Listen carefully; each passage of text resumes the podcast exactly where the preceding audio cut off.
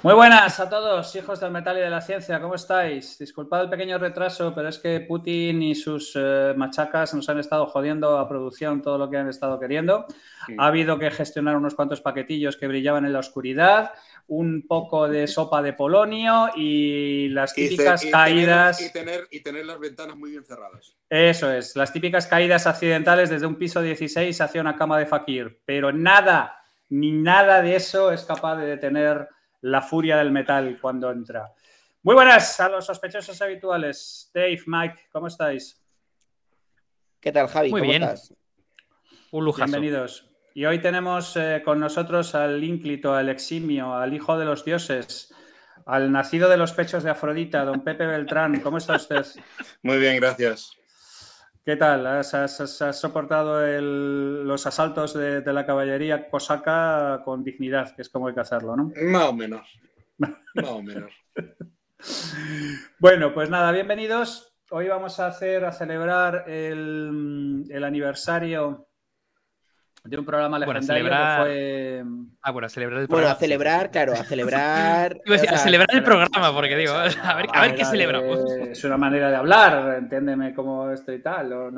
Es que restregar es más preciso, pero es como menos. Es, como, no, no, no, vamos a. Vamos a a, digamos, conmemorar de alguna manera un año de ese programa legendario que fue Putin Berbenero.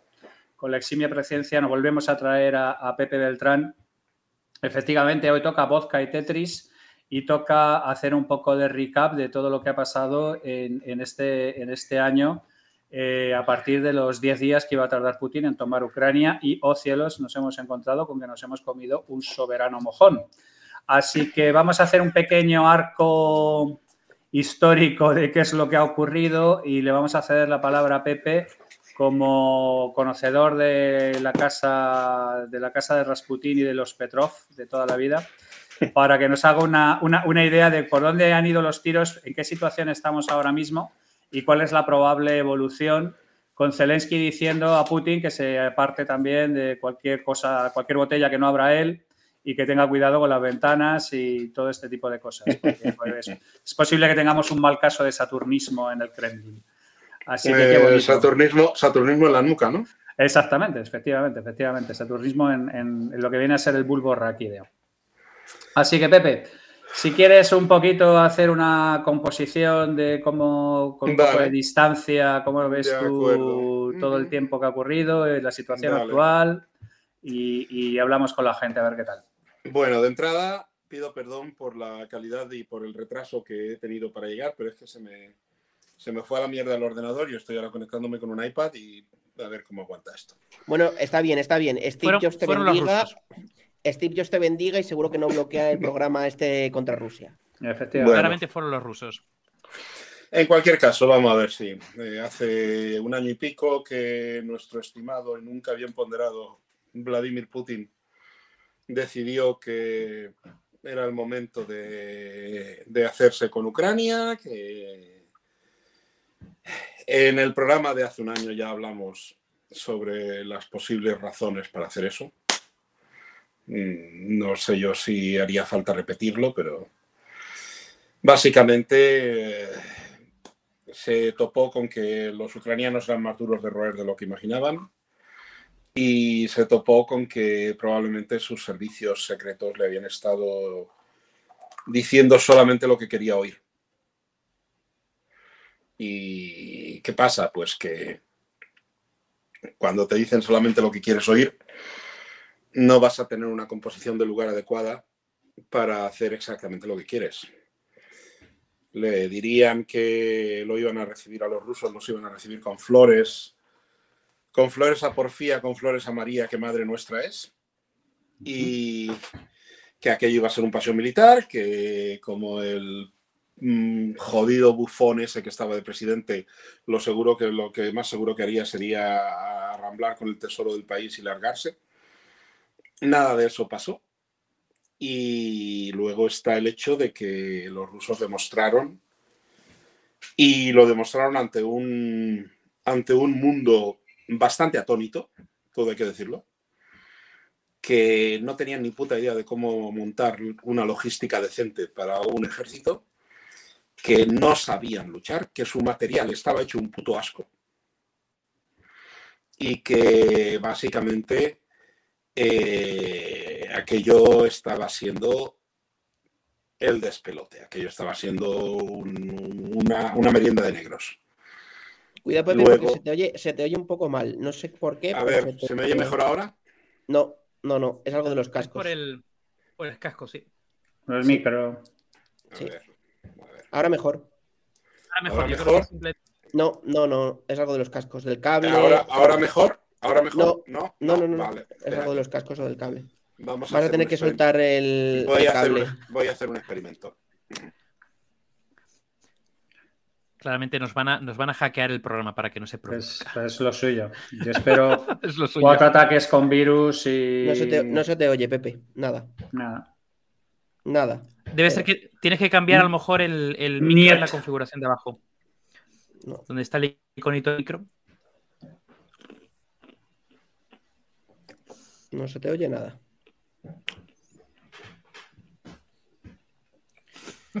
Bueno, mira. Esto, esto me recuerda al capítulo de los Illuminati. En plan de que nos pasó de todo. Efectivamente. O sea que, es, que... aquí, aquí dice Enriquín que es el Polonio que está haciendo interferencias. No, lo descartes. No... lo descartes. Es que en cuanto, en cuanto tocamos los botones que no debemos, el, tema se complica. Correcto. No descartes, Enriquín, que pueda ser el Apolonio, efectivamente. El Apolonio, ojo. El Apolonio Morales. Legendaria calle de Madrid. El Apolonio.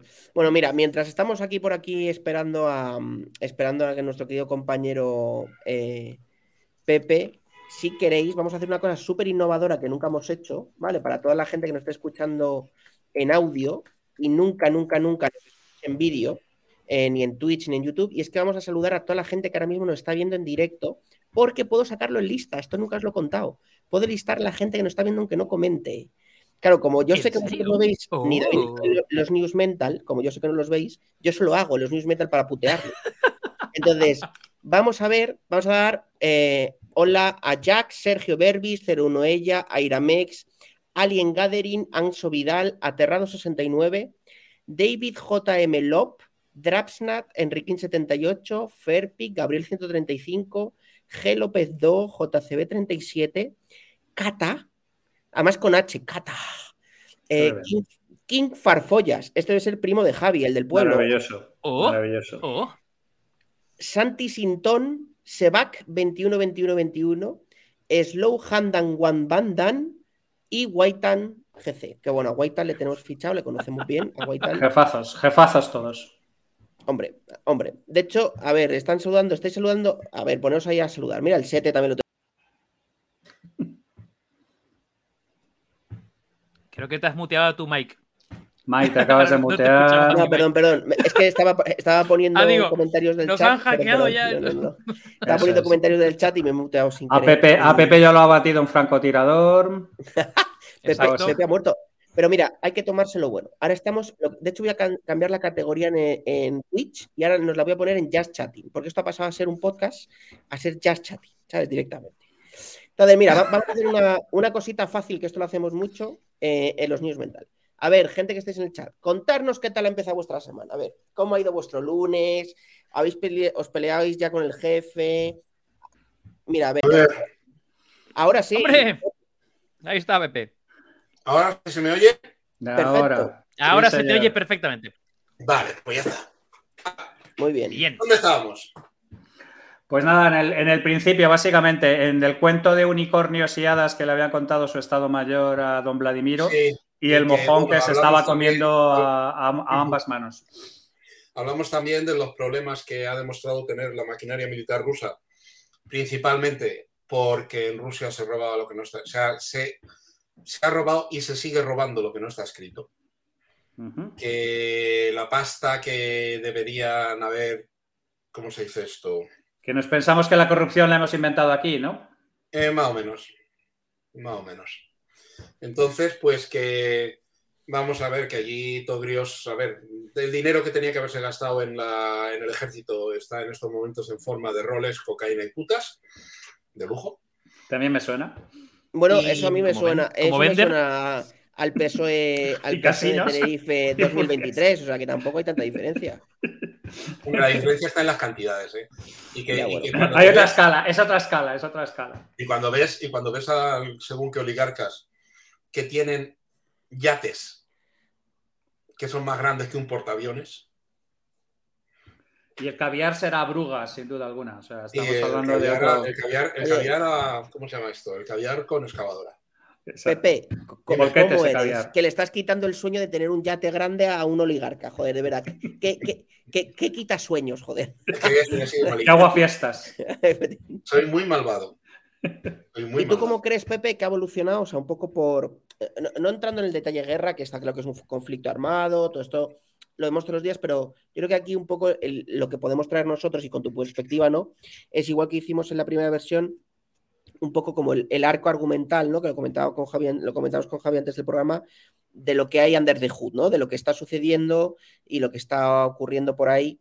No ahora, que mencionan esto, ahora, que mencionan esto, en el, chat, la, diferencia, la diferencia entre los oligarcas, la diferencia entre los oligarcas rusos y los oligarcas ucranianos es que los oligarcas ucranianos han puesto la pasta para su país los oligarcas ucranianos han cogido y el dinero que hubieran podido tener acumulado y robado, en buena parte lo han puesto a la disposición de Ucrania para, su uso por parte del ejército y lo demás. Los oligarcas rusos no. Vaya por Dios. Que falta el patriotismo más elemental. Y lo que decía que, ¿qué ha ido pasando? Bueno, vamos a ver. Mm, el año pasado ya dije que la guerra iría para largo y que la eh, tirria Putin en Holanda, la suficiente. Eh, la cuestión es que el... No entres, Pepe, no entres aquí a los hijos de puta, ¿eh? que si no te van a estar puteando todo el capítulo, ya te lo adelanto. ¿Qué dices, perdón? Que, no entres al trapo porque si no, si saben que vas a estar leyendo, te van a estar entrando al trapo, ya te digo. Vale, vale, vale, vale. vale. Bueno, a lo que iba. Eh, lo que ocurre es que cuando, eh, cuando empieza, bueno, con la guerra esta, los ucranianos han aguantado mucho mejor. En septiembre pasado hubo una ofensiva ucraniana que recuperó un cacho enorme de territorio y los rusos delante pues se fueron corriendo como, como, como nenas. Eh, ¿Qué ha ido pasando? Sobre todo el frente a lo largo de todo el invierno se ha mantenido bastante estancado en plan Primera Guerra Mundial. ¿Y qué ha ocurrido? Mm, ha habido literalmente, los rusos estaban haciendo ofensivas, mandando gente en plan literalmente Primera Guerra Mundial. A morir como chinches. Básicamente, a ver, mm, la cuestión está en que cuando, y esto, y esto creo que es señal de que, de cómo están yendo las cosas en el interior de Rusia a nivel de maquinaria militar. Hace unos meses hubo una, ofensiva rusa en la cual los rusos eh, avanzaron y antes de la ofensiva lo que hicieron fue mandar un bombardeo, hacer un bombardeo artillero del copón bendito sobre las líneas ucranianas antes de mandar a la gente para avanzar.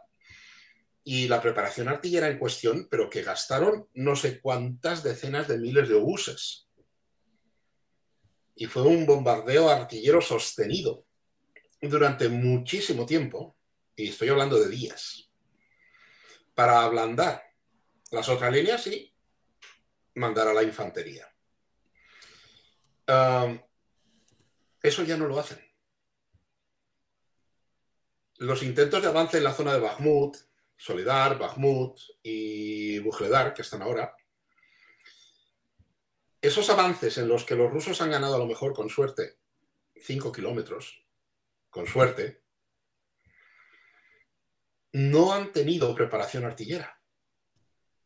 Han mandado a los soldados directamente sin haber hecho ningún tipo de bombardeo antes. Y esa era una táctica, es una táctica muy clásica de los rusos. La usaron en la Segunda Guerra Mundial, la usaron en otras operaciones, la usaron en Chechenia, pero ya no lo han hecho. Y esto, en mi opinión, lo que indica es que tienen escasez de obuses. Porque lo normal, habría sido haber usado la misma táctica de preparación artillera antes de avanzar en la zona de Bujledar y de Bakhmut y de Soledad. Pero Soledad, Bakhmut y Bujledar allí, los rusos se han estado encerrizando de una manera absolutamente demencial y gastando hombres y hombres y hombres y hombres y hombres y hombres, avanzando, como digo, 5 kilómetros.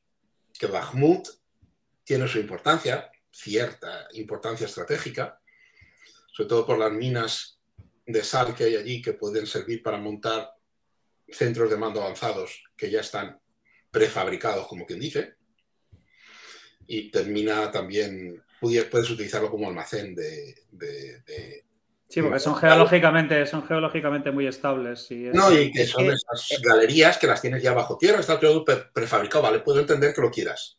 Mm. Es que el, tema este de el tema este de Bakhmut ha sido hoy que el CEO de la empresa de Wagner, que es una empresa mercenario rusa, ah, paramilitares y tal, que el tío se llama Prigozhin. que tú lo, ese, tú lo pronuncias mucho mejor que yo, claramente. Eh, a bueno, hoy ha hablado en público desde allí diciendo que si no llegan las armas, que se repliegan y a tomar por culo el frente. Es decir, que. Que, para estar allí defendiendo con palos y piedras. Que igual que, no termina el tema de convencerles. es el problema de. Es un problema que es la combinación del problema de logística clásica, o sea, el problema crónico de la logística rusa, de conseguir hacer llegar material al frente, que no lo están consiguiendo. ¿Es histórico esto, Pepe? Y luego lo que parece que es, lo que parece que es es que se, están quedando sin material en algunos aspectos importantes y uno de ellos es los obuses. Se están quedando sin obuses de artillería, aparentemente. Porque, o sea, esto lo comentamos el año pasado, cuando arrancó la guerra. Seguro que la gente que escuchó este capítulo el año pasado, el Putin Verbenero 1, eh, que fue esta época el año pasado, tú comentaste los carros de combate. A la postre, hace un mes ha salido todo esto a la palestra y hace un año nadie hablaba de los problemas de los carros de combate en el frente y tal, ¿no? Y esto ha salido hace un mes como algo crítico, como un elemento súper crítico, los dos bandos, ¿no? El tema de los carros de combate, de los Leopard, los no sé qué, su puta madre. Y, y de hecho tú comentaste en su momento del todo el problema este de los carros de combate rusos, de las orugas de los propios carros que estaban hechas trizas y que entonces no. no a ver, eso era, por un lado, por un lado, eh, ¿me, oís? Es que creo que me he congelado. Sí, sí, sí, te oímos, te oímos, te oímos, te oímos. Te escuchamos, te escuchamos. ¿Me veis? Sí, sí, tú tira, tira. Pepe. Vale, yo tiro. Tira. Eh, lo que pasa es que, el, por un lado, los transportes que llevaban ruedas, que lo que pasó fue que cuando hubo que comprar los neumáticos, el encargado de comprar los neumáticos compró neumáticos en China de los más baratos, se embolsó la diferencia y luego además dejaron los vehículos, los aparentemente los dejaron aparcados sin moverlos. Y eso es lo peor que puedes hacer con vehículos pesados que utilizan neumáticos. Porque los neumáticos se degradan. Siendo neumáticos de mala calidad, se degradan aún más. Y hubo un montón de casos de estos tíos que, que cuando cuando iban con los transportes estos por allí, por Ucrania, pues les reventaban todos los neumáticos y se quedaban ahí atascados, no podían seguir. Eh, con los tanques, el problema que tienen los tanques rusos, eh, que aparentemente ya lo corrigieron en el T-14 Armata, pero del T-14 Armata tienen docena y media con suerte, y son más de exhibición que otra cosa para que hagan bonitos los desfiles. El problema que tienen todos los carros de combate rusos mínimamente modernos es que la munición la guardan en un carrusel, que es un autocargador que permite hacer fuego automático y rápido y todo lo que quieras, pero es un carrusel que está haciendo así alrededor un anillo de, obuses alrededor de la base de la torreta. Y hoy en día, con las armas antitanque de alta precisión que tienes, que si el Javelin, que si esto, que si lo otro, si le das ahí, revientas toda la munición del tanque, vaporizas a la tripulación y la torreta sale disparada hacia el espacio. O sea, la torreta te hace básicamente un cosplay de carrero blanco que tira de espaldas. Colocas a la torreta en órbita geoestacionaria. La, torreta pasa a ser un satélite más de SpaceX, ¿no?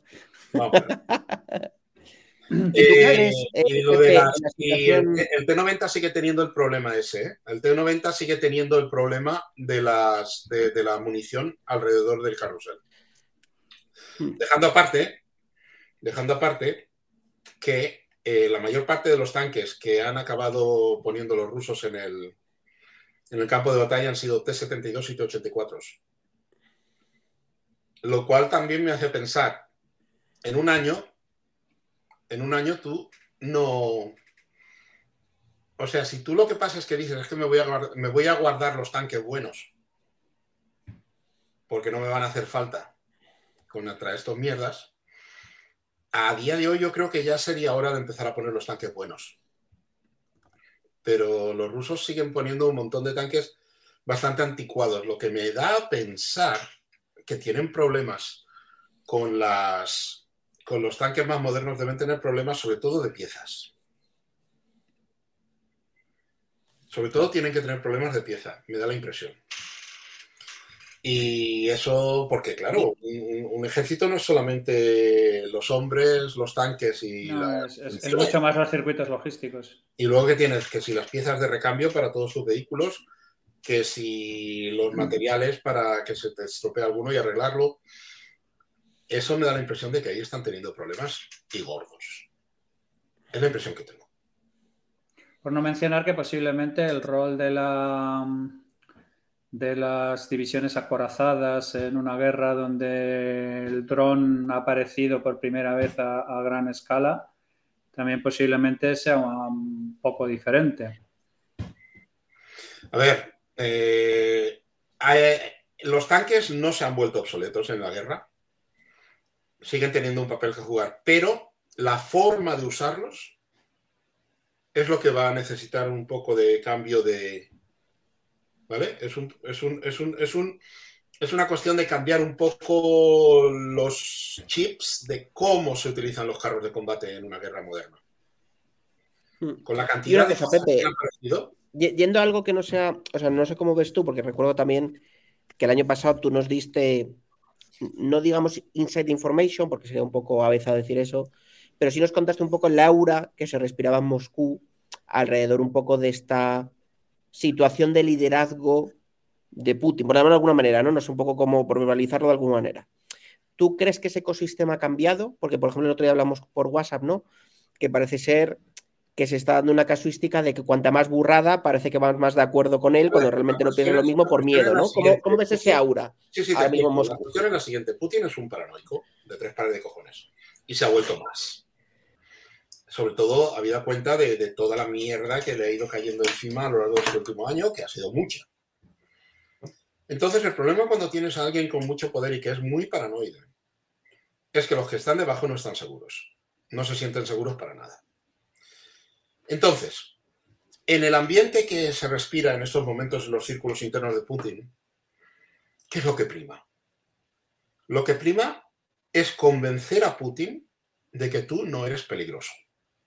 ¿Qué quiere decir ser peligroso?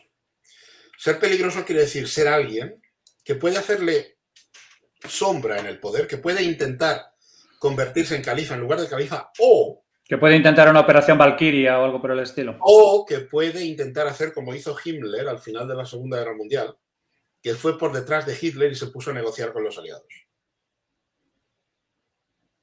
Bueno, o como el golpe que dieron los comunistas, Casado y toda esta gente contra Negrini, la gente rusa. O sea, que te quiero decir que eso es muy normal, sobre todo cuando las cosas empiezan a ir un poquito de culo.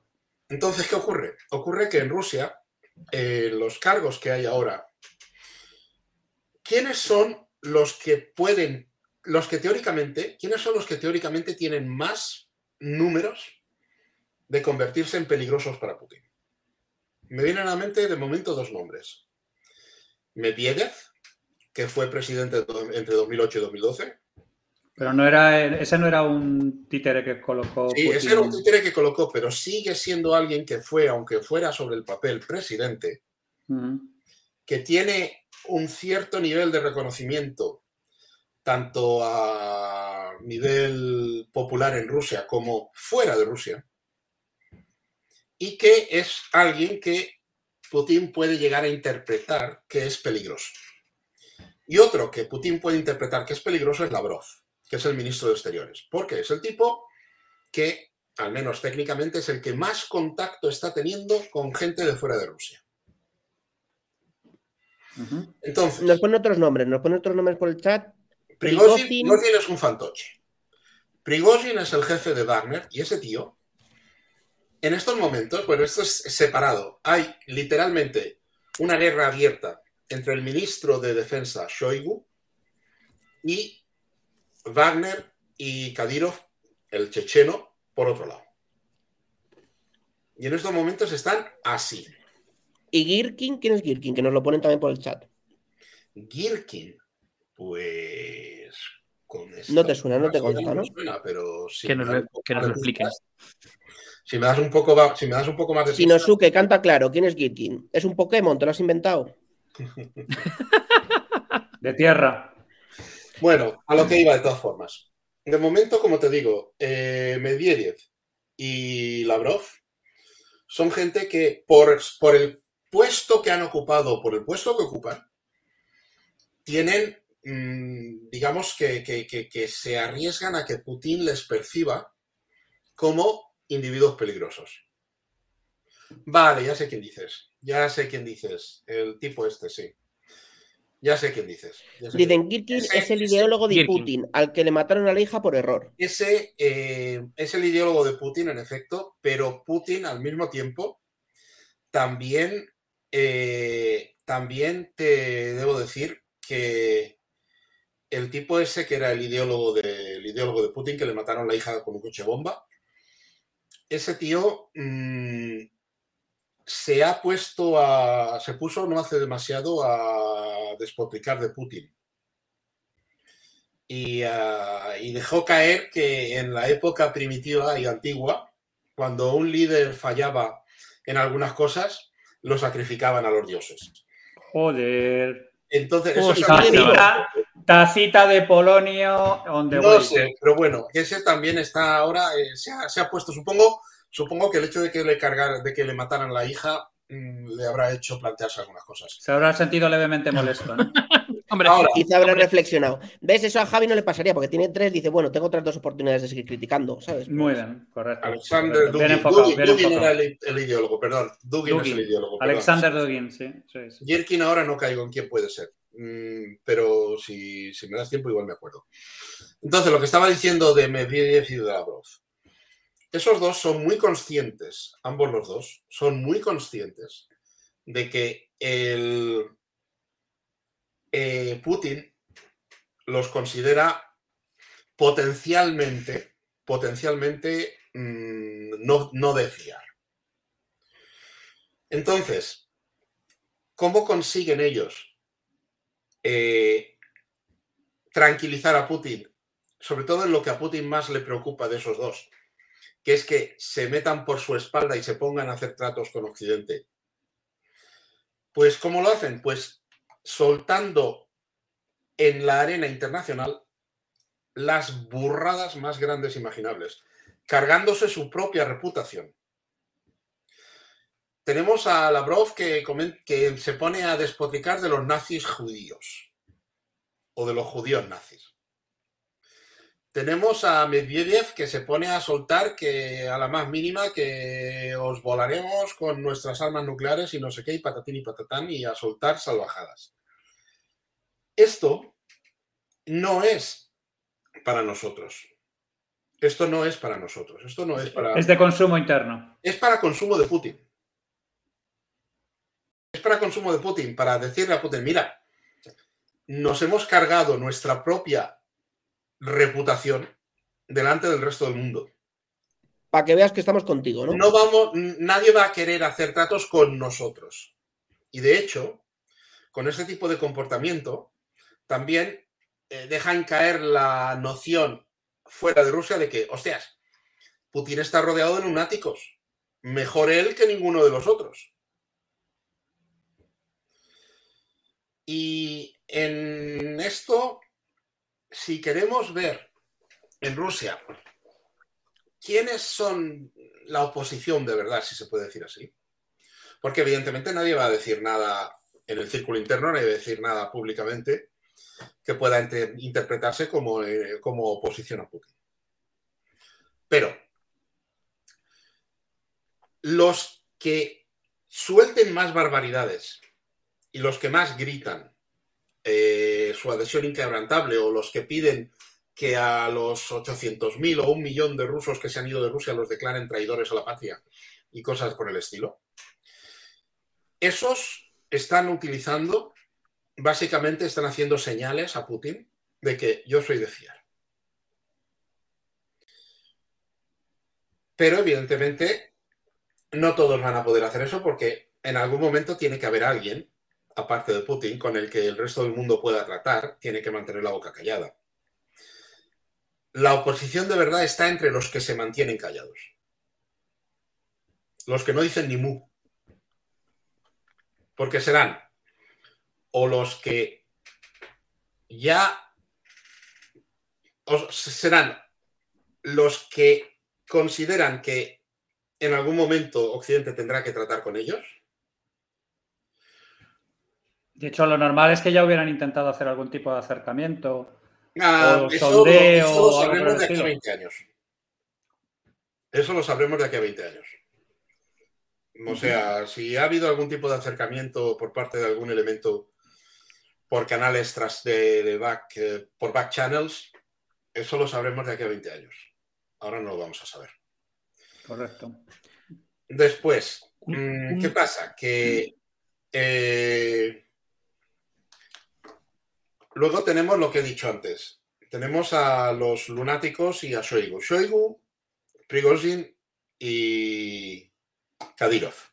Kadyrov y Prigozhin, de hecho, los dos, sobre todo Prigozhin, Prigozhin quiere hacerse con Prigozhin quiere hacerse con los... Eh, quiere, si, a él le dejaran, él lo que quiere es convertirse en ministro de Defensa. Él quiere el puesto de Shoigu. Pasa que Shoigu es perro viejo. Shoigu lleva, de una forma o de otra, en los círculos del poder ruso desde la época de Yeltsin. Y ha sobrevivido a todo. A todos. Con lo que quiere decir que Shoigu es un tipo que sabe manejarse muy bien. Entonces, Prigozhin es una bestia parda y originalmente era un puto cocinero. Que no tengo nada contra los cocineros, tienen una labor muy importante que hacer, pero yo pero mira, mira a Steven Seagal, no te puedes fiar de ellos. Bueno, pero sí, pero lo que pasa es que, por cierto, Steven Seagal en Rusia hace poco le dieron no sé qué condecoración. Y a Dennis Rodman es que, norte. Es, que, unos tíos que mete, que mete unas hostias así como panes tan fuertes, cualquiera no le condecora, por si acaso. Mira, y en lo que estaba diciendo de Prigozhin es que este tío, vale, es un cocinero, pero no creo yo que ser cocinero te, te haga ser un general o un. Bueno, depende de lo que cocines, ¿eh? Porque hay gente que cocina bombas muy bien. Mira, Jax, nos pasa, Jax, una pregunta para ti por el chat que creo que es interesante. Vamos a ponerla aquí en grande. Pepe, ¿crees que la rusofobia indiscriminada está engordando las filas de files a Putin? En USA ha habido ataques contra comercios y casas de rusos que no tienen nada que ver.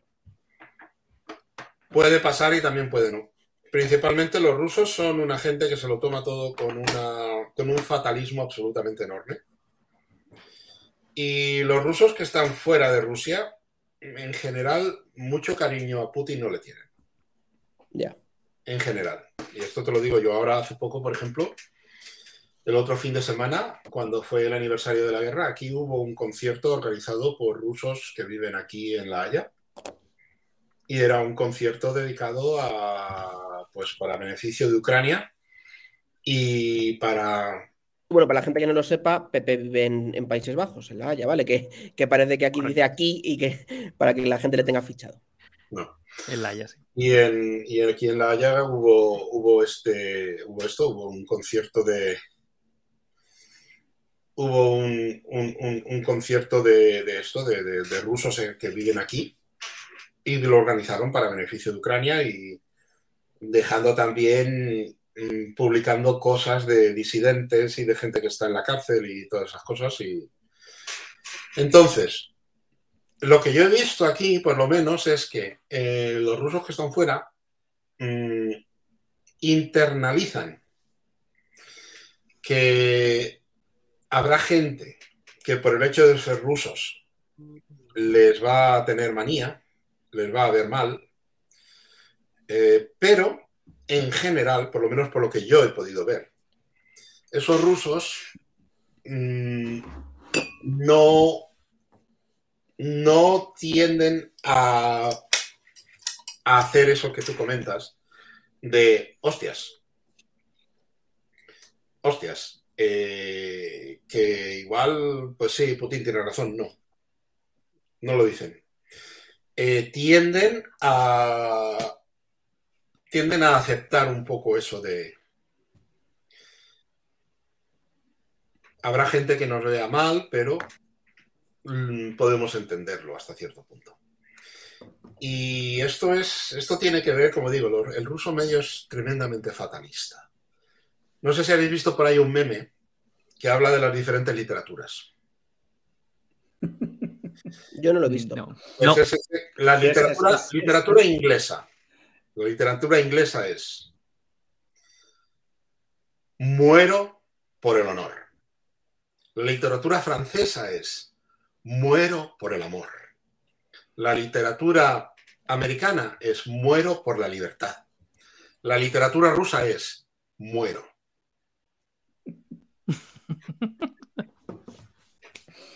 Bueno, ya cada uno con Oye, su eh, Y, eh, si hay gente que escucha Tchaikovsky, ¿qué se puede esperar de ella?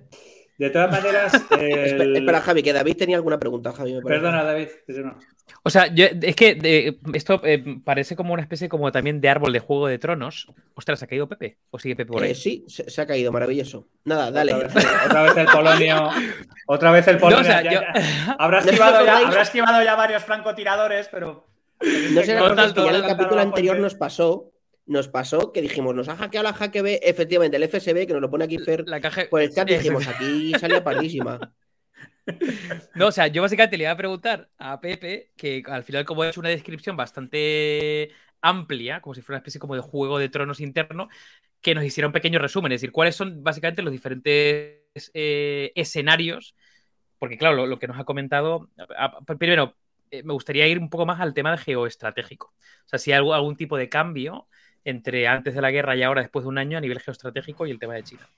Pero concretamente dentro de Rusia, que nos ha planteado básicamente diferentes personajes que de alguna forma podrían hacer movimientos contra Putin, eh, que nos haga un pequeño resumen, porque yo creo que ha habido un disparar a mil frentes. Lo siento. Ahí está Pepe. Nada.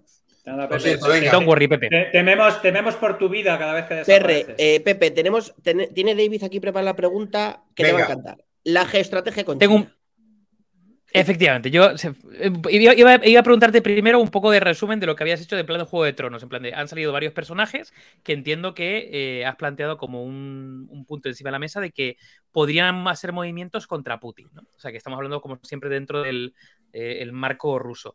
Yéndonos un poco más elevado, ¿vale? Em, ¿Ves algún tipo de cambio antes de la guerra con ahora, después de un año, a nivel de geoestrategia? Tema China, temas de acuerdos, pues la habrá. Primero que a Rusia le han perdido el miedo un montón de gente. Pero un montón de gente le ha perdido el miedo a Rusia. Claro, porque han visto que ahora el ejército es de pandereta. repercusiones.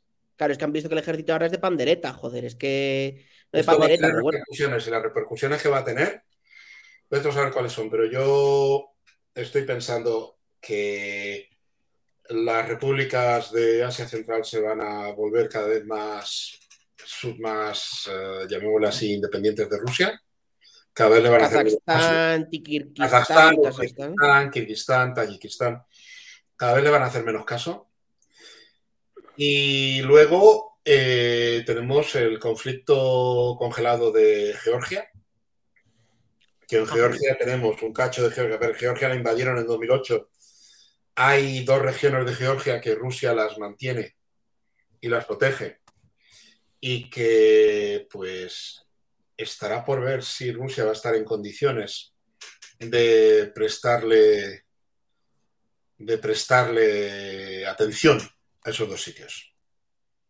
Después, eh, Moldavia y Transnistria.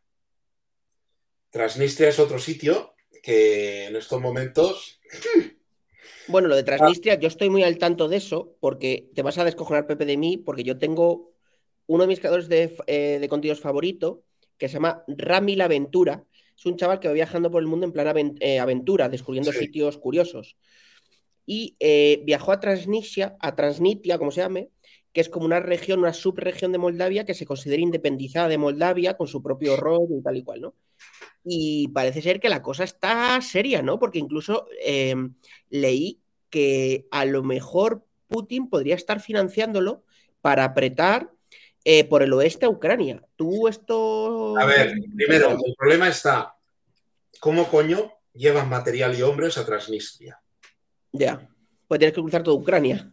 Tienes que cruzar a Ucrania o si lo haces por mar, te paseas por delante de Odessa y de los sitios donde los ucranianos tienen los misiles Neptuno, que están ahí esperando a ver si tienen un Moskva segunda parte. ¿Cómo coño vas a llevar hombres y material a Transnistria? Moldavia en estos momentos no tiene ejército digno de ese nombre.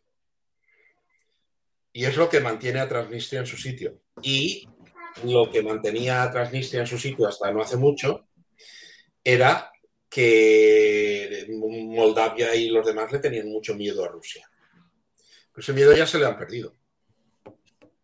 Ese miedo ya se lo han perdido. ¿Qué va a pasar con Transnistria? A desaguar. Pero eso es un punto que convendrá mirarlo un poco más, más adelante. Después, Armenia. Armenia tuvo no hace mucho su guerrita número 37.214 con Azerbaiyán. Armenia forma parte de una especie de OTAN que Rusia montó con algunos otros países de su entorno.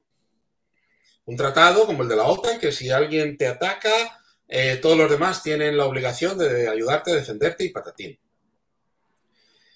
Y Azerbaiyán no está en ese tratado. Va a Azerbaiyán y se pone a darle de hostias en Armenia hasta en el carnet de identidad. Esto fue en mitad de la invasión de Ucrania. Armenia le pide ayuda a Rusia usando los términos del tratado. Y Rusia básicamente le dice, hijo mío, siéntate aquí y baila. Dejó a Armenia tirada. Entonces, en Armenia no están nada contentos con Rusia después de, después de, después de este show. O sea, que tú crees que ahí la, las antigua, la antigua URSS, ¿no? Las escisiones, está viendo también sus más y sus menos, ¿no? Con la gran madre Había rusa. un ¿no? chiste que de- había un Una- chiste una en la Unión. En la Unión Soviética había un chiste, que era el siguiente. La Unión Soviética es un país de pueblos hermanos. Aquí somos todos hermanos. Y nos hermanamos los georgianos, los azerbaiyaníes, los turkmenos, los rusos, los ucranianos, y nos juntamos todos para darle de hostias a los armenios. O sea, Ya. lo de la hermandad entre los pueblos rusos. No, no era muy. Nunca fue, nunca fue. Un segundito, por favor. No te preocupes, Pepe. Entonces, Oye, que qué gente Aquí- más salada los rusos en general, ¿no? Y los eslavos. Madre del amor chicos. hermoso, tío. Buenos De hecho, chicos me hace- me, me hace mucha gracia porque al final lo que es lo que tiene pinta, y me parece muy chulo lo que está contando Pepe, perdona que cierre la ventana que me está dando frío, era que al final eh, mucha gente tenía miedo a Rusia, ¿no? Por el poder militar, ¿no? Como potencia, superpotencia. Y claro, ahora se está dando una casuística en donde ese, miedo tururu. ¿Sabes? O sea, que, que no estás pudiendo con Ucrania, No, ya. que no era una potencia ni una miedo, superpotencia. Claro. Entonces, si no había miedo. em, Pepe, ¿y cómo ves tú en general? Un poco, porque esto que nos comentaba Jax, que nos estaba comentando por el chat, de esto de la rusofobia, es algo que lleva pasando 10 años fácilmente en China. Ha habido durante muchos años, desde parte principalmente de Estados Unidos, un lobby muy fuerte a China viene, China nos va a comer, China no sé qué, China no sé cuántos. Entonces los chinos estaban hasta los cojones y se está montando un movimiento nacionalista muy fuerte en China, donde China odiaba a Occidente por un poco esa denigración política y pública, ¿no? No te oímos, Pepe. Un segundo. Uy, te hemos perdido, ahora, Pepe. ahora sí, ahora sí, Pepe. En China ha habido siempre un movimiento muy importante nacionalista que el gobierno ha utilizado y ha atizado para sus propios fines. No tiene que ver con que haya sido que si Estados Unidos ha dicho que vienen los chinos. contra quien principalmente lo han utilizado es contra Japón. Y cuando estaban los ingleses negociando para devolver Hong Kong a China y el último gobernador inglés de Hong Kong introdujo, eh, introdujo, ¿cómo se llama esto? Introdujo reformas democráticas en el funcionamiento de Hong Kong, el gobierno chino montó una campaña nacionalista contra Inglaterra que te tira de espaldas. El gobierno chino utiliza eso principalmente para sus opciones políticas. ¿Hasta qué punto eso es realmente un comportamiento que tiene realmente raíces populares? Ahí ya veremos. También ha liado con Taiwán, también ha soltado amenazas con Taiwán, de vez en cuando con Vietnam. China ha ido siempre, siempre, siempre buscando, ha tenido siempre a alguien contra quien dirigir eh, los rayos y los truenos de, la ofensa, de sentirse ofendidos nacionalmente. Entonces, eh, con Estados Unidos lo han hecho, con, con, Inglaterra lo han hecho, con Japón lo han hecho, con Vietnam lo han hecho, con todo Cristo que esté a su alrededor lo han hecho y con cualquier otro país. Y en los años 70 lo hacían con la Unión Soviética que en los años 70 hubo una guerra no declarada entre la Unión Soviética y China, y en un determinado momento los... En un, en un determinado momento los... ¿Cómo se llama esto? Los soviéticos fueron a fueron al ministro de, al secretario de defensa estadounidense y le dejaron caer que si los rusos, si la Unión Soviética soltara un par de bombas de hidrógeno sobre China, ¿se enfadarían mucho los americanos? Y es plan completamente hipotético. Los americanos dejaron claro que eso no era algo que pudiera aceptarse, no lo consideraban aceptable. Y pues eso. Oye, em, ¿cuántos kilómetros de frontera tiene China con Rusia? O sea, son... Son una barbaridad. Una burrada. Un montón, ¿no? Un montón. 5.000, joder. y tienes todo el Primorie, que es cerca de un millón de kilómetros cuadrados de extensión, que hasta finales del siglo XIX básicamente era, era, era chino. Y los chinos le están haciendo ojitos. Que es donde tienes a Vladivostok, Jabarovsk y todo el área esa. ¿Los chinos les están, les están notando ataques del Lebensraum? No sé, pero les da, les da eso. Les da como nostalgia, ¿no? Sí. A ver, ¿qué más hay por ahí de preguntas? Yo te iba a hacer otra, Pepe. Sí, eh, hablando ya un poco de, escenarios futuros de resolución de la guerra.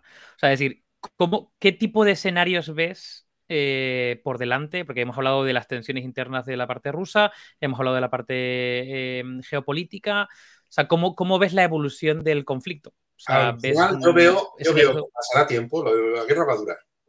Va a durar por dos razones. Primera, porque a Rusia le importa un pimiento, al gobierno ruso le importa un pimiento mandar a 30 millones de rusos a que los maten en Ucrania. O sea. Bueno, salvo que, salvo que haya un conflicto interno, una tensión interna y se le quita. Ya, ya, pero te digo que eso a Rusia le importa un rábano. O sea, eh, Rusia en estos momentos está manteniendo la guerra básicamente a costa de cuerpos humanos. Es con lo que está sosteniendo. No, es muy diferente a lo que hizo en Stalingrado, no es muy diferente a lo que ha hecho en ya, Entonces, ¿qué ocurre? La diferencia con Stalingrado y la diferencia con la Segunda Guerra Mundial es que ahora quien está recibiendo la ayuda, la ayuda de los aliados es Ucrania, no Rusia. Es Ucrania. O sea, la Unión Soviética en la Segunda Guerra Mundial, mm, lo que eh, sí, sacrificio, el valor de los rusos, el no dar marcha atrás, todo aquello, la capacidad Sí, porque, porque, porque carne de cañón queda un poco menos épico. Los materiales y la logística aliada que les llegó fue lo que los mantuvo en marcha. Entonces, la diferencia es que a día de hoy quien tiene el, quien tiene el apoyo de los aliados, por así decirlo, es Ucrania, no Rusia. Rusia en estos momentos está manteniendo la guerra a base de cuerpos humanos. ¿Y cómo de sostenible es esto, Pepe? Porque está un año, están un año después en peor situación geopolítica, en peor situación el frente no ni, va para adelante ni va para atrás. No se mueve mucho, habrá que esperar a ver qué pasa en primavera. El frente tampoco se ha podido mover mucho a lo largo de todo el invierno porque no. O sea, en General invierno también actúa. Mundo, los frentes rara vez realmente se pueden mover mucho en invierno. Y luego está, eh, bueno, pues cuando llegue la primavera, quién va a atacar, quién va a moverse, quién va a avanzar. Todo dependerá de, de cómo, de cómo vaya eso. Eh, vamos a ver. Eh, Decía- sí, decías que había como dos escenarios, ¿no? O sea, la guerra va, va- va Va a durar a- bastante. a- La guerra puede durar bastante y de momento, eh, aunque Ucrania tiene una población menor, eh, pero Ucrania también ha tenido, tiene un, un un- ¿cómo se llama esto? Un ratio de bajas favorable. En estos momentos, los últimos datos que he tenido acceso, que son una combinación de mis contactos de uniforme en Rusia, mi gente que conozco por ahí y fuentes de la inteligencia estadounidense y británica, eh, de media están saliendo 3 a 1. Tres bajas rusas por cada baja ucraniana. a favor de Ucrania. Son tres bajas rusas por cada baja ucraniana de momento. Lo cual, pues más o menos se lo mantiene a la par, habida cuenta la proporción entre poblaciones. Que a, grandes rasgos tiene 50 millones de ucranianos y 150 millones de rusos. Eh, Pero ¿qué pasa? Eh, en la guerra moderna los cuerpos son te llevan hasta cierto punto, pero no más. Y yo diría que, por si alguien comenta, mm, yo procuro enterarme bien de, los números y las cifras que van pasando por ahí. Procuro buscar fuentes diferentes. Y en general, ya digo que lo que he visto en lo que a bajas ucranianas se refiere, los números más o menos son consistentes entre diferentes fuentes hasta cierto punto. En lo que a informes de bajas rusas se refiere, puede llegar a haber diferencias de un orden de magnitud. Y aún así, tirando a la baja, las bajas rusas, mm, los expertos que estudian esto y, y alguna fuente mía que tengo en el, en el otro lado, o sea, eh, mi fuente de uniforme en Rusia, me hacen estimar eso, que en estos momentos que lo que llevan es que por cada tres bajas rusas hay una baja ucraniana. Y, Pepe, ¿y ¿qué no, más? no- no ves una, no ves una escalada? O sea, ¿no ves una posible escalada? Es decir, ¿tú crees que puede haber una escalada ¿Qué, nuclear? eh, a nivel... Sí, sí, sí. O sea, prim- o sea, primero, una escalada, por ejemplo, a nivel armas, nuclear, o una escalada eh, a nivel a nivel guerra mundial. A ver, mm, de entrada, ¿te refieres a que entren otros países abiertamente en el conflicto? Sí, o sea, se habló mucho, por ejemplo, del apoyo de, eh, de los tanques alemanes y cómo Rusia podía. A ver, Rusia como- ya como que lleva podía puestas- escal- Rusia, Rusia lleva puestas 850 líneas rojas, todas las cuales exacto. han cruzado y Rusia se ha callado como una puta.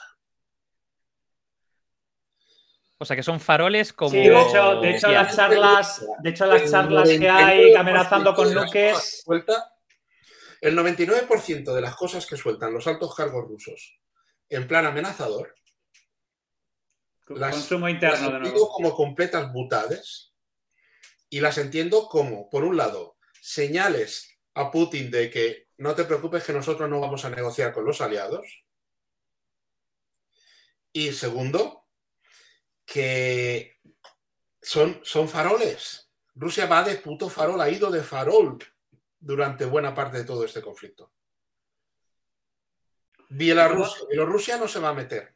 No veo a Bielorrusia metiéndose en el, en el berenjenal este. Porque Lukashenko está literalmente sobre una cuerda floja, muy floja. Lukashenko está así. ¿Por qué? Porque por un lado, de Rusia le están presionando para que haga más. Pero Lukashenko sabe muy bien que si de verdad la lía y se mete y hace más, se lo comen. En su país se lo comen. Lukashenko está en una situación en la que está literalmente en la cuerda floja. y no se atreve a moverse ni en un sentido ni en otro porque es que cualquiera de ambos le puede costar el puesto y con un y quizás incluso el cuello. O sea que realmente escalada, escalada nuclear después de los faroles no parece que vaya No, a haber. a ver, es Y que por ahora, otro lado, eh, dicho, lo dije antes, lo dije el año pasado y lo repito. El arsenal nuclear ruso a día de hoy es, está en su práctica, en su buena, en mayoría, inútil. Y cuando digo en la mayoría inútil es el 65% del arsenal, que son los cohetes en silos fijos en Siberia, no vuelan. Ya, de entrada no vuelan. Y eh, los que te pudieran tener, que son los Topol y los submarinos, las armas nucleares requieren un mantenimiento muy, muy jodido, muy estricto y muy caro.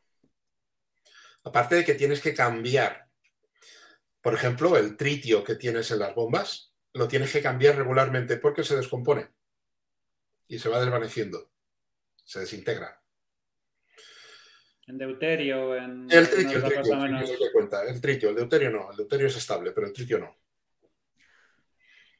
Eh, tienes que comprobar que los explosivos que utilizas para las lentes explosivas que generan la implosión del plutonio y que encienden la mecha de la bomba, que esos explosivos tienen que estar en buen estado, no pueden haber empezado a descomponerse, que las lentes explosivas estén en su sitio, que los explosivos estén colocados como se debe y no se hayan ido desplazando con el tiempo.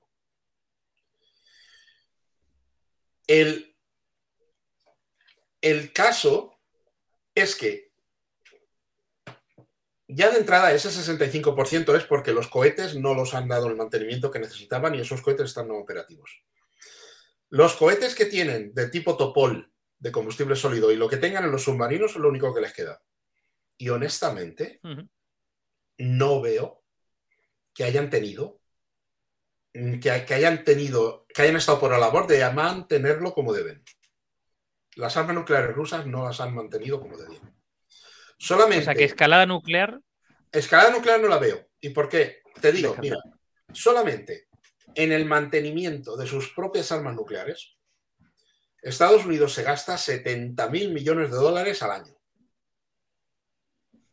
Y en el papel sobre el papel tienen menos armas nucleares que Rusia.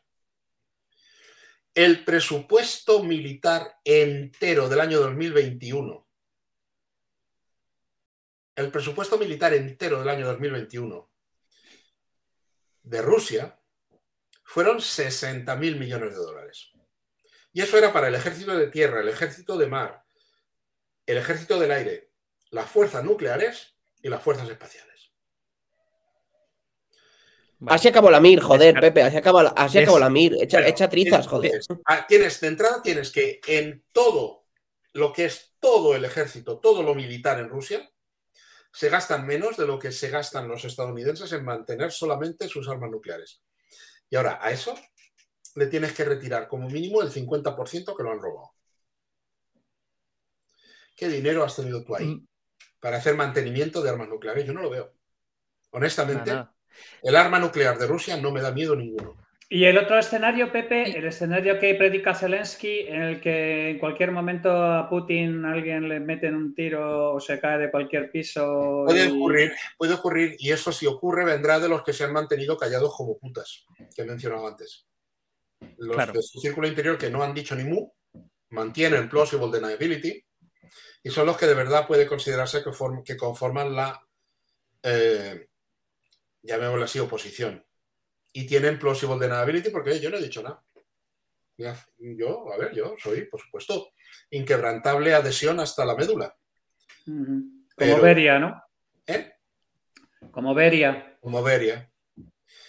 Entonces, eh, el arsenal nuclear de Rusia a día de hoy, honestamente, pero esto es Descartado. solamente mi opinión personal.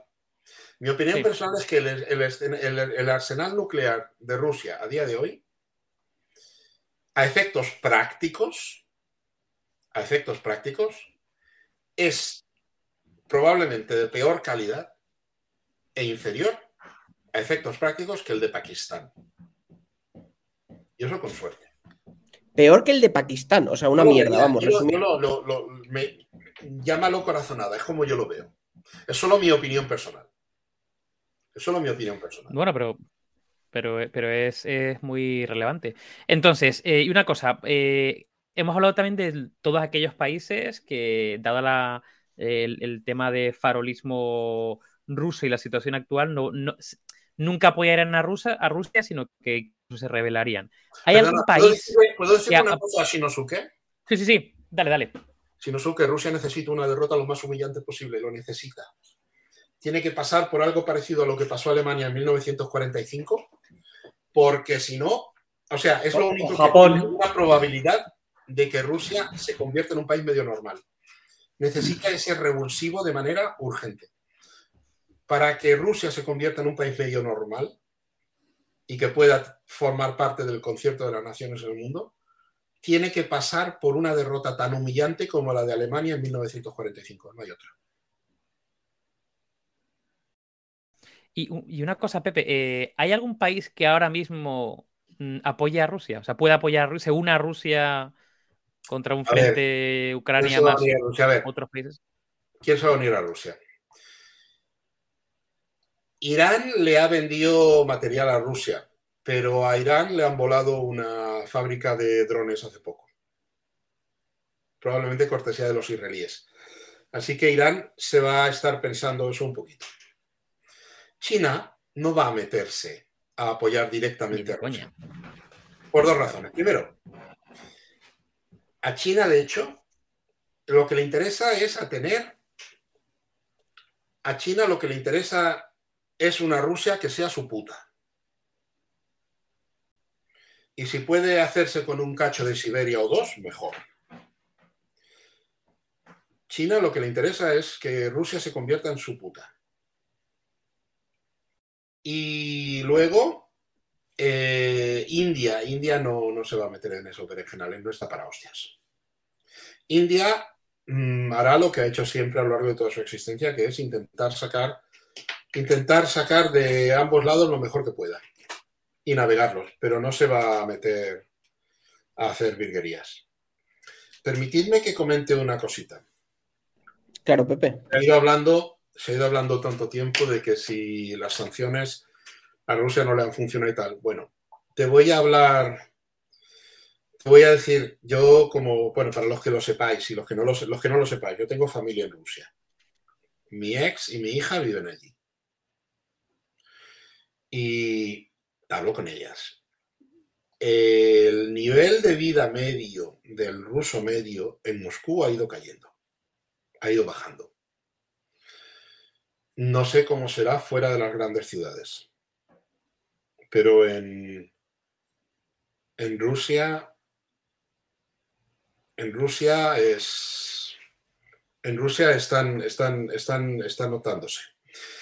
Hace, en diciembre se puso aquello de que no se permitía la venta del petróleo ruso a más de 60 dólares por barril. Mucha gente dijo que aquello no, no furulaba, no, que aquello no iba a funcionar. Parece que sí. ¿Por qué? Porque el problema no es tanto lo del precio a 60 dólares por barril del, del crudo ruso, que, por cierto, el petróleo ha ido bajando también y en algunos momentos ha estado incluso por debajo de ese precio. El problema, el problema es que eh, el transporte, el transporte es el que, el que está haciendo que sea el cuello de botella para la exportación de gas y petróleo rusos. Eh, las compañías aseguradoras occidentales, que son las que aseguran el 95% de los barcos del mundo, a- se niegan a asegurar barcos que lleven petróleo ruso que vayan a vender a más, de, a, más del precio máximo de 60 dólares por barril. Como nadie se puede arriesgar a navegar sin un seguro, eh, a efectos prácticos, el petróleo ruso que sale en barcos, la práctica totalidad lo tienen que vender a 60. Después, el,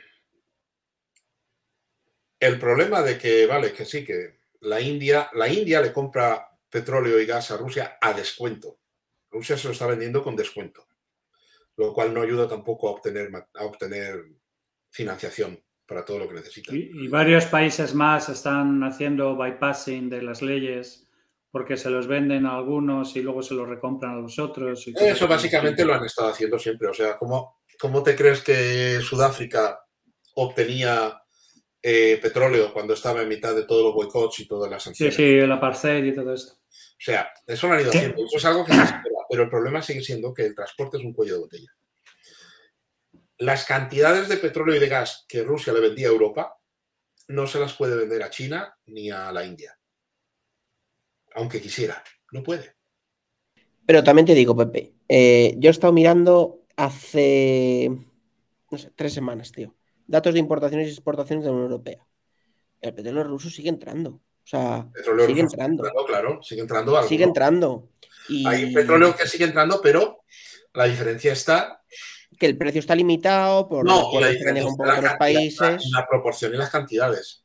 Sí, sí, pero que el petróleo ruso sigue entrando. De Sigue hecho, entrando, aquí pero entra, un una, capítulo- entra una fracción del que entraba antes. Bueno, bueno, pero que sigue entrando. Que aquí parece que esto ha sido, vamos a dejar en bragas a todo el mundo, vamos a confiscar yates y tal y cual. Bueno, y aquí sigue habiendo comercio exterior y la- bilateral la- con Rusia. Pero, a ver, Europa. una, cosa, piensa una cosa, el petróleo que sigue entrando. El petróleo que sigue entrando son los contratos que todavía no han expirado. Bueno, bueno, que sí, pero que una cosa es la política, que yo creo que esto lo estamos viendo en general, en general, en la parte de geoestrategia y tal, ¿no? Que sin ser nosotros expertos, pues lo hemos visto en muchos capítulos que hemos ido con, con muchos de vosotros en los Line Mental invitando gente, ¿no? Como tú que tiene conocimiento y contactos, ¿no? Y es que hay una parte muy relevante en donde es muy diferente lo que dicen a lo que hacen, ¿no? Es muy, muy, muy eh, variable.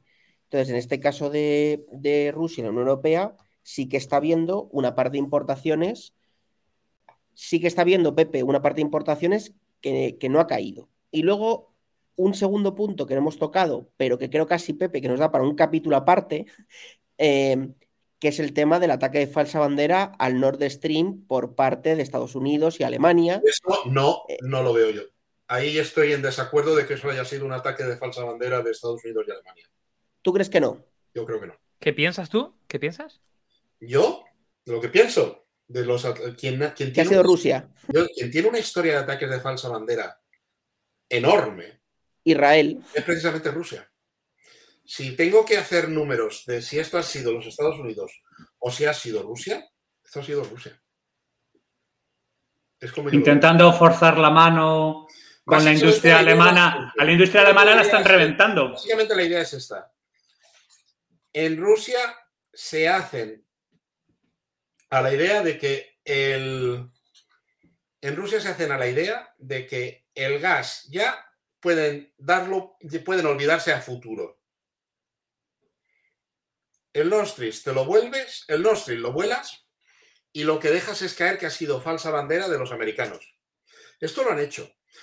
Putin ganó las elecciones en el año 2000 ordenando la voladura de tres edificios de apartamentos en Rusia.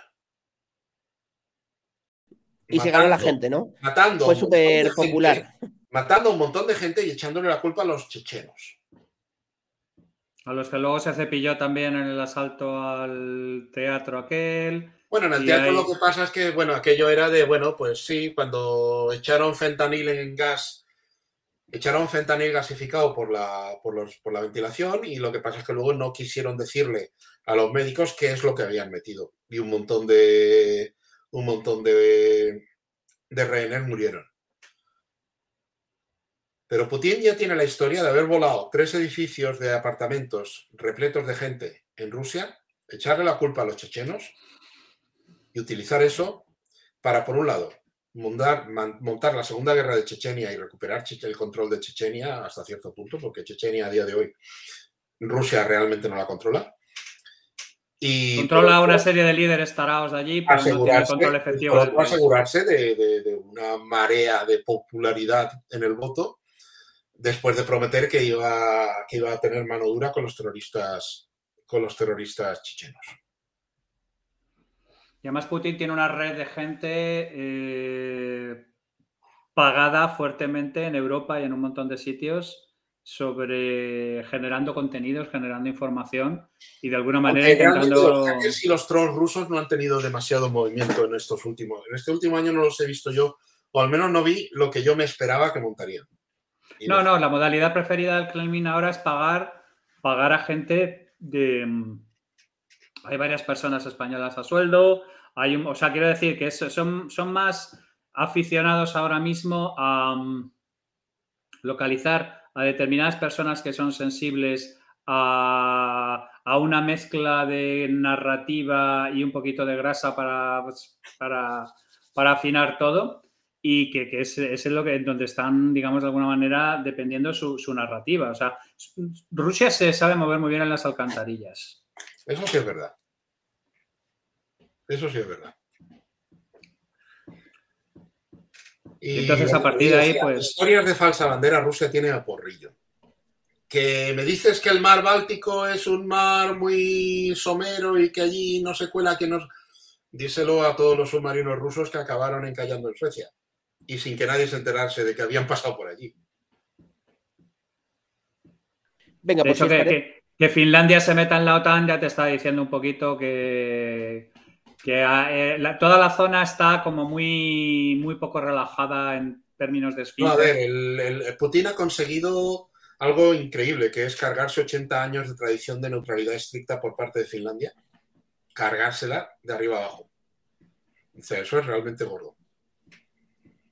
Lo único que queda para que tanto Finlandia como Suecia entren en la OTAN es que Turquía dé permiso en el momento en que a Estados Unidos se le hinchen los cojones con Erdogan, le convencerán amablemente de que les dé paso. Mira, Pepe, si te parece, para, ir cerrando, vamos a hacer una cosa. Eh, vamos a dejar que la gente del chat nos mande dos o tres preguntillas, ¿vale? Para hacerlas al final, preguntas que te quieran pasar. Pero mientras me gustaría. no, tranquilo, tranquilo. Tranquilo. Em, mientras nos pasen alguna pregunta y la gente se anima a pensar y tal, igual que ha pasado este año, ¿no? Imagínate que eh, hacemos un capítulo el año que viene, ¿no? Eh, en esta misma fecha, el año que viene.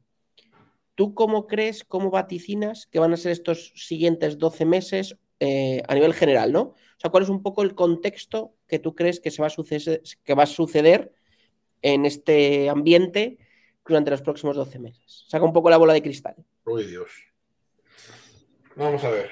Acertaste bastante de las del año pasado, ¿eh? O sea que. Vamos a ver. La cuestión es, yo vería la guerra... Mm, a Ucrania le van a dar los tanques estos nuevos, que supongo que todos los meses que han pasado hasta que se los han dado ha sido para entrenar tripulaciones. Tú no puedes andar regalando tanques y poner inmediatamente a la gente a conducirlos. Si vas a dar tanques o algo mínimamente sofisticado a un ejército, tienes que entrenar tripulaciones y tienes como mínimo tienes que entrenar a gente que te sirva para entrenar a otros. ¿Vale? Entonces, eh, ¿qué más? Eh, yo creo que los, los Leopard y los Abrams que les puedan llevar, y, seguramente también los, los británicos, que no, no, me acuerdo cómo se llamaban, no recuerdo si eran los Challenger o algo. Hay tres tipos de tanques que dicen que le van a dar a Ucrania, son unos británicos, que creo que se llaman los Challenger o algo por el estilo, los Abrams americanos y los Leopard, y los Leopard alemanes. Eh, pueden tener un efecto sobre lo que es el frente, sobre todo ahora que tienes una guerra que básicamente es guerra de trincheras. Básicamente ahora lo que tienes es una guerra de trincheras de la Primera Guerra Mundial. E incluso peor que la Primera Guerra Mundial, porque ahora los rusos no pueden, no, no, no se han dedicado a hacer bombardeos artilleros antes de intentar avanzar cosa que ya he dicho antes que en mi opinión, que en mi opinión son, mm, son es señal de que andan mal de munición. Entonces, eh, ¿cómo veo esto? Cuando los ucranianos tengan tanques modernos, van a poder hacer maniobras para, para, pasar, eh, van a poder hacer maniobras para intentar pasar las líneas de trincheras si en algún momento se produce una incursión ucraniana que realmente rompa el frente, en septiembre pasado ocurrió. y lo que, y lo que tuvo lugar fue una desbandada rusa.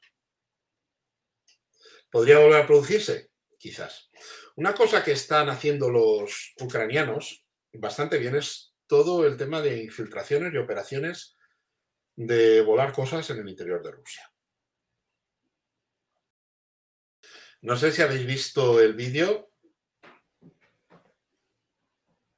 No sé si habéis visto el vídeo de, de. De una operación especial que hicieron. De una operación especial que hicieron para, más que nada como troleo, en una base, en una base aérea en Bielorrusia, donde había un, el equivalente del AWACS, el A-50, que fueron con un dron lo colocaron encima del avión mismo y, soltaron un petardazo.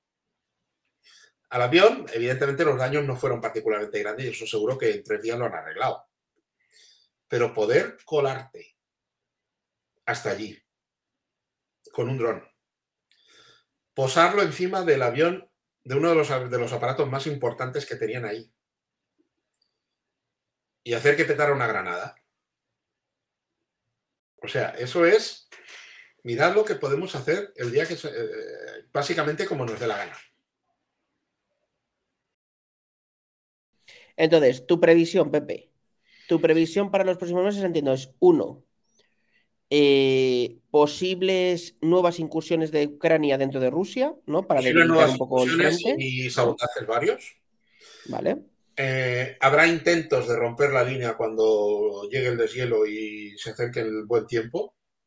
O sea, para, mayo, junio, ¿no? Sí, para mayo, junio, en, finales de primavera, verano, yo veo que habrá, veo que habrá intentos por ambos lados de romper las líneas. De, hacer movimientos, ¿no? Ataque. Después, eh, ¿qué va a pasar con qué va a pasar con Wagner? Wagner en estos momentos están ahí y están básicamente tirados. No han recibido los materiales ni los suministros que necesitaban. ¿Se trata de algo que hace aposta el Ministerio de Defensa porque es enemigo, Shoigu es enemigo de Prigozhin? ¿Se trata de algo que hace aposta el Ministerio de Defensa o es algo que es básicamente los problemas de logística rusos han aumentado? Se verá. ¿Qué va a pasar con los chechenos? Porque no sé si habéis visto en las noticias que hace dos días Kadyrov se puso malo. Kadyrov se puso muy malo. Ha dicho, hay rumores de que si lo han envenenado o qué. Y Kadyrov hizo traer a un médico de los Emiratos a la vez porque no se fiaba de los médicos de Moscú. Ya. ¿Qué va a pasar con eso? Porque dicen que realmente ahora de momento todo es rumor, pero dicen que el Kadyrov de verdad es que se ha puesto de morirse. ¿Qué pasa si Kadyrov falta? Ahí ya puede pasar de todo en Chechenia. O sea, si Kadyrov de verdad la palma deja de ser el líder, en Chechenia puede pasar absolutamente de todo, lo cual repercutiría en la capacidad que tendrían los rusos de llevar tropas chechenas allá. Eh, yo veo a Ucrania, Ucrania militarmente la he visto mm, sabiendo utilizar de manera razonablemente prudente sus, sus, sus activos. O sea, lo que tienen, tanto hombres como material.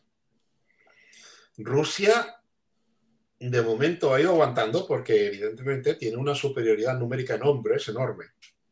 Pero eso no es eterno. Ya. Eso no es eterno. Total, total. Y aparte, te coges a los pringaos. Te coges a los pringaos y te coges a los a los inútiles de la cárcel, te coges a la. y vale, y te los llevas y los llevas al frente. Vale, a los rusos los que les están matando son indeseables. Son que si ladronzuelos, que si gente de poca monta, que si tiraos que encontraban que los mandaban al frente con dos semanas de con dos semanas de entrenamiento y que a los ucranianos, a los que los que están matando, los ucranianos que están muriendo son soldados entrenados y de valía. Pero es que, como he dicho, por cada uno de los ucranianos que cae, están cayendo tres rusos de media y probablemente sean más. Ya. Ok, nos dejan dos dudas para ti, ¿vale? Dos preguntas para ti, Venga. las dos últimas preguntas y por aquí cerramos. La primera, ¿cuál crees que es el papel que debe seguir o cómo estás viendo el papel que está haciendo la Unión Europea? No OTAN. La Unión Europea un poco en el conflicto, es una de las preguntas que nos dejaban por arriba. Bueno, pues de momento apoyar a Ucrania todo lo posible y cuando, cuando vengan a cuando vengan en esto, o sea, cuando, cuando acabe esto, que acabará en su momento y personalmente, esto es solamente mi opinión personal, personalmente creo que al final quien acabará ganando será Ucrania, pero esto es mi opinión personal. Al final de todo esto, lo que yo creo que debería hacérsele es inmediatamente preparar algún tipo de acuerdo, tratado, lo que sea con Ucrania. No necesariamente inmediatamente convertirla en Estado miembro de la UE, pero darle un tratado de trato preferente o como quieras decirlo, para futuro incorporarla. Eso es lo que yo opino que que, habría que hacer. Y luego la segunda que nos dejan para ti es, ¿tú crees que parte de todos estos accidentes rusos, perdón, todos estos accidentes químicos que está habiendo en Estados Unidos, que de hecho es curioso porque como que se han dado distintas localizaciones, de hecho yo he estado viendo que ha habido como distintas situaciones químicas, de ataques químicos o situaciones, pues un tren que ha descarrilado, no sé qué. ¿Tú crees que puede ser algún tipo de operación eh, rusa en territorio estadounidense o no? O sea, o es más un poco Eso invención. habrá, que ver, habrá, que ver, habrá que ver si a lo largo del tiempo, habrá que ver si a lo largo del tiempo sigue ocurriendo. En Goldfinger, en la novela de Goldfinger, Ian Fleming escribía: una vez es casualidad, dos es coincidencia, tres es acción enemiga. Entonces, yeah. queda ver, han pasado, realmente llama la atención que hayan tenido lugar esos uh, accidentes y luego, pues, mmm, queda ver qué va a pasar si se van a seguir llevando, si van a seguir produciéndose a lo largo del tiempo o no, entonces ya sí que se puede empezar a pensar en una acción de sabotaje. Pero ah, hay que esperar. Pues mira, para cerrar, Pepe, nos dejan por aquí una pregunta que seguramente que, te, que, te, que sea buena. Contaste en el año, el año pasado que tu yerno, eh, que lo habían, bueno, pues contaste tú que había tenido una pequeña represión policial por protestar, ¿no? Contra la guerra. Eh, ¿Cómo se encuentra tu familia? ¿Está todo bien? Eh... Mi ex está, sigue trabajando en la Teleputin en la que trabajaba. Eh, se calla cual, se calla cual señora de virtud fácil. Eh, cual suripanta. Cual suripanta, se calla cual suripanta no hablamos de según qué cosas. También es verdad que hablando con ella, digamos, de porque terminas aprendiendo a, a, decir las cosas sin decirlas. Una cosa que me comentó, una cosa que descubrí en Rusia, mi ex no había, no sabía nada de la epidemia de ventanitis. No sabía nada de la epidemia de ventanitis de oligarcas y de altos cargos. De, de, de, la bacteria de Fenestratio coli, ¿no? Ni idea, de la bacteria de Fenestratio Me encanta el llamarlo ventanitis, me encanta. Yo no sabía, no sabía ni de la mujer esta, que era la encargada de finanzas del ejército y que se cayó desde un piso 16 en San Petersburgo, dentro de Rusia. Y de eso mi ex no sabía nada. Entonces, pero, me pero Pepe, que... se, se resbaló en la ducha, eh, cruzó el pasillo justo había una escalera, cayó y salió por la ventana, ¿sabes? Que no pasa. Lo que ya pasa, ya. No, no dice nada de eso. Mi ex, pues va adelante. Lo que sí me he llegado a saber es que la vida, la vida cada vez es más difícil. Mi hija mantiene la cabeza agacha, atiende a sus clases y a sus cosas. En otoño la intenté sacar, no hubo manera. No había transporte. Eso fue en otoño pasado. Y ahora a ver qué pasará. Estamos. Estoy. Porque es fácil, o sea, el tema. ¿Es un tema de logística o es un tema legal del visado? O sea, es un tema de logística. Es logística. Es un tema de logística. Por ejemplo, en otoño pasado quise ver si había forma de sacar a mi hija hasta Estambul. Y en el mercado negro me ofrecían billetes Moscú-Estambul por 9.000 dólares. Joder. Entonces. Sí que se cotiza, ¿no? Se, co- se cotiza el billete, joder. Entonces, bueno, a ver, si esto hubiera sido Turkish Airlines, que me dice, es que solo nos queda un billete de clase mega deluxe del Claro. copón bendito y te cuesta 9 mil dólares, bueno, pues vale, me saco tiro, un préstamo, tiro. me saco un préstamo en el banco y se lo compro. Pero esto era en el mercado negro. ¿Quién coño sabe lo que te pueden vender ahí? Total. No me atreví. Ahora eh, no voy a dar, no, no puedo dar detalles, pero estoy viendo, estoy en tratos de, estoy viendo a ver si consigo establecer una ruta para sacarla. Y no puedo decir más. Hasta aquí puedo decir, como decían en el 1, 2, 3. Hasta aquí puedo leer. Y luego me preguntabas por el que fue yerno, porque se... De hecho, la pareja de mi hija cortó con ella a posta porque no quería, no quería arrastrarla a la mierda que estaba viviendo. Lo cual me parece bastante triste. Que alguien se vea en una situación en la que está básicamente mirando a la cara a un futuro bastante negro y considera que el hecho de que alguien sea su pareja puede poner en peligro a esa pareja. Y que por eso fue por lo que cortó toda relación con ella. Es noble también por su parte, ¿eh, Pepe? Las cosas como son. Sí, pero no deja de ser una putada. Y por lo que tengo entendido, por lo que tengo entendido, a esta persona le van a caer 10 años. Joder. Qué duro. Qué duro. Joder, tío. Qué duro, tío. Bueno, pues nada, Pepe. Es lo que hay. Pepe, mil gracias como siempre No, por estar gracias aquí. a vosotros por tenerme aquí y pido perdón por todos los problemas técnicos. Nada, no te Aquí preocupes. ahí mientras, no, mientras no te abatan, vamos bien. Que era lo que Mira, teníamos. mientras, el FSB no- Hostios Eso es, eso es. técnico festivos que te tiran de espaldas. No te preocupes. Gracias a toda la chavalada que ha estado aquí. Un Gracias placer, como siempre, teneros por aquí. Y salud y ciencia. Y gracias Pepe por eh, haber estado aquí. Y un Gracias placer. nos vemos en la próxima. Nos vemos a la próxima. Chao. Gracias, chao. Chao, chavales. Gracias mucho, gente. Os pido-